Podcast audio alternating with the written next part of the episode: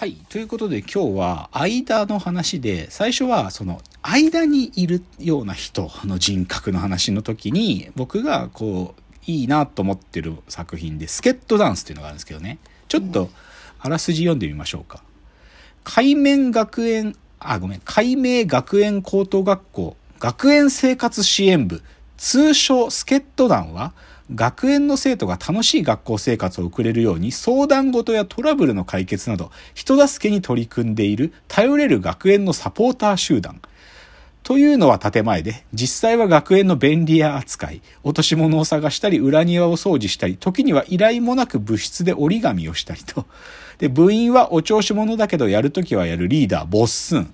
元不良の武闘派ヤンキー娘、姫子。クールな情報やスイッチの3人。そんな助っ人団のもとに今日もへんてこな依頼人からのへんてこな依頼が舞い込んできたり、来なかったり。助っ人団は時に真面目に、時にバカバカしく、グダグダだけど熱い活動を送っていると。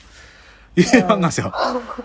で、これシンプルに言っちゃうと学園ものなんだけど、はい。学園の一個の部活っていうか、部活なのか分かんないけど、そまあでも学園生活支援部って言ってるから部活なんだろうな。助っ人団っていう人たちがいるんですよ。はい。で、学校で起こる困りごとを助けてくれる人たちなの。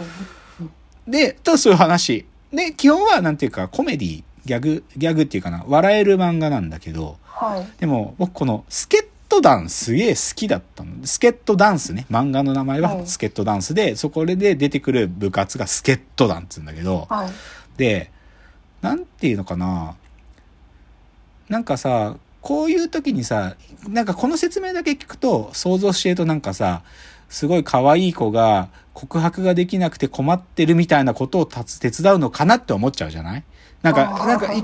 この設定だけから聞くと、でもね、そうじゃなくて、相談に来る人たちが、すごいこう、バカバカしい人たちっていうか、なんか、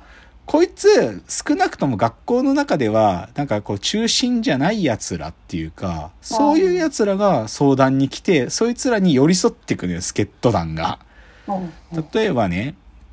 なんか第1話はね、剣道部なんやつが来るの、竹光晋三ってやつが来るんだけど、はい。こいつは剣道強いのに、なんていうのかな、メンタルっていうの集中力が持続しないっていう悩みを抱えてて、で、そのね、フリスクを食べると、せ集中できて強いままでいられるんだけど、集中力が持続しないから弱くなっちゃうんだよ。で、今度の大会どうしよう、毎回やられないって言ってる時に、その、ど、でも試合中にフリスクを食うわけにいかないっつんで、なんとかそれで心臓が集中力保てるようにしてみんなで工夫するんだけど、はい。で、じゃあ、じゃあ試合の時、でもさすがにもう心臓の集中力が切れかけるって時に、パチンコでフリスクビューって投げて、ですかね、そういうバカバカじゃ話なんだけど、でも、この心臓ってやつは、なんかこう、えなんか、なんかね、本当に侍みたいな言葉で喋る変なやつだ、ね。で、みんなから馬鹿にされてんだけど、助っ人団は一生懸命応援すんのよとかね。うんなんかあとはね、すごい少女漫画みたいな設定でずっとふ普段過ごしてるロマン、早乙女ロマンっていう女の子がいて、超うざいのなんか、本当になんか、ガラスの仮面みたいな設定、自分すぐ入り込んで、あの子やるわねとか、なんかそういうこと言ったりするとか、そういう子たちでこいつうざいなって思われてんだけど、ロマンの困りごとを助けたりとかね。うんあとはすごいこう、ふ、なんかちょっと太っちょで、なんか、メガネかけて地味そうなヤバサワさんっていう人がいるんだけど、ヤバサワさんがどうしても手に入れたいフィギュアがあって、そのフィギュア、ポケモンみたいなやつのフィギュアが手に入らないんで、それ一緒に手に入れるのに大会に出てほしいとかね。なんかそういうの協力してたりするわけだよ。とかね、なんかビビジュアル系バンドをやってて、すごいもうなんか思わせぶりなことしか言わない。なんか、バラの、なんだろうな、バラの川流れとか言って、ただ単に出血、出血してることなんだけど、そういうの常にうざい、うざいことし言わないダンってとかね、そういうやつを助けたいとかね、そういうことなんですよ。だから、で、それはなんかシンプルに、なんだろうな、こう、そういう生徒の変な奴らだけじゃなく、先生たちも変で、なんか、その、お姉さんってキャラがいいんだけど、この人はもともとは歌の、教育テレビで歌のお姉さんをやってた人で、その、こ、高校なのに生徒たちをなんか小子供たちみたいに接しちゃって生徒たちから煙たがられたりする人なのいい人なのに。だけどそのお姉さんが学校の先生として一人前になれるように手伝ったりとかね。あとなんかこうクソゲーを流行らせたいっていう山野辺先生っていうのがいてなんか謎のクソゲーヒュペリオンとか謎のゲームとかボードゲームを持ってきてこれ流行らせたいんだけどっつって助っ人団がまずはやってみてくれるとかそういう話なんだ。だからなんかでもこれ僕なんかそういうなんかこう学園の変な人たちが相談に来るっていうまあそれだけの話なんだけどさでもねすごい優しい漫画なのなんか読んでると。すごい優しい気持ちになって。でなんかささっきのアーティストを応援するファンじゃないけどさ友達を応援する人っつうのもさ究極当事者じゃないわけじゃん。なんか困りごと持ってる当事者は別なんか別の人でもその人になんか応援助っ人するっていうのはさでしかもそこには得があるわけじゃなくてっていう意味では僕は助っ人団っていうこの感覚好きなの。だから、もし僕が、いや、僕、今、中学生、高校生に戻れたら作りたい部活大きく2つあって、1つは、あの、メディア新聞部をやりたいんだけど、学園新聞をやりたいわけ。と、もう一個は、助っ人団をやりたい。なんかそういう、うん、なんかそういう間の部活みたいなのをやりたくて、だからそういうのいいなと思ってるっていうのが、助っ人ね。僕が言いたい、一つ目の今日の間トピックの間の人格ってなんかそういうことですよ。で、こっから別にもう今日つながり全くないんで完全にここからすぐ全く全然違う間の話に移るんだけど、はい、あのさなんかさなんて言ったかな僕お医者さんってね、はい、お医者さんって単純にさ報酬もらって患者のえっ、ー、と怪我とか病気を治す人って意味ではさ決して間の人じゃないんだけどさ、でもその、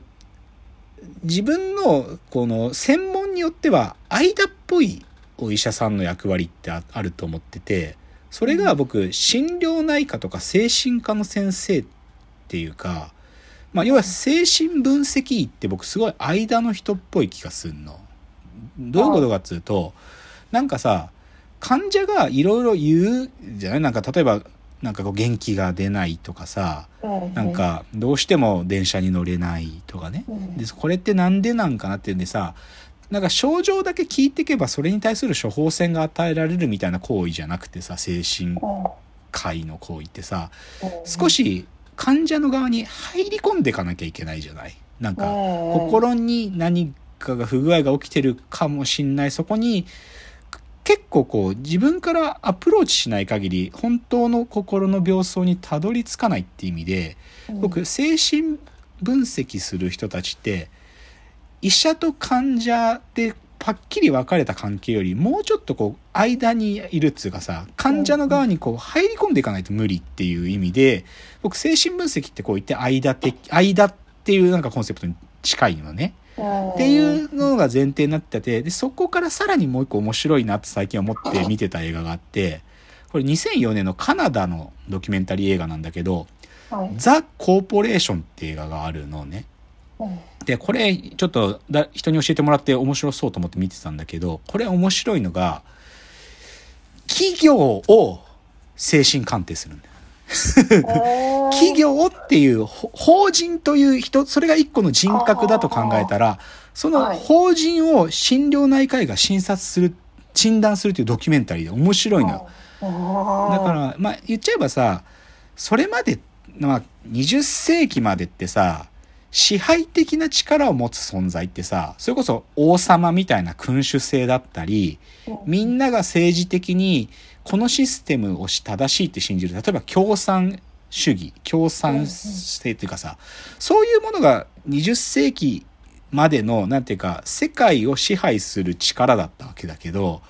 21世紀になって、それが明らかに、支配的な企業ってものがグローバル化の波によって大きいものが生まれてしまってさ、企業っていうのがもうはっきり言えば国家よりも大きい力を持つ存在になってしまったっていうところから出発してて、で、しかもこの2004年自分はさ、今でいう GAFA みたいなものはないわけだから、はい GAFA のことを指してるわけじゃなく、エクソンモービルとか、2004年自分のジャイアントだって言われてた企業を、こう、一個一個診断していくんだけどさ、これは面白いのね。で、結論どういうかっていうと、企業はサイコパスだっていうんだよね。そう、いろいろ事例を見ていく限りにおいては、企業はサイコパスだ。今の企業っていうのは、サイコパスなんだっていうふうに、お医者さんが診断するっていうふうな話なんだけど、でも面白い。でもさ、僕この結論実は当たり前なんじゃないかと思うんだけどね。だって、そのじ企業っていうのはそもそも人間の集合なんだから、た、こう、複数の人格が同居してるっていう意味ではサイコパスって診断するのは当たり前だろうとは思うけど、でも、なんていうか、患者とお医者さんっていう関係の患者の方を企業って法人っていうものと読み替えて、かつ、その精神分析っていうアプローチで企業を診断するっていうのは、ひ極めて間ってことを意識してる映画だなって思ったんだよね。っていうのが、ちょっと前振りになりまして、こっから、正直言うと今日、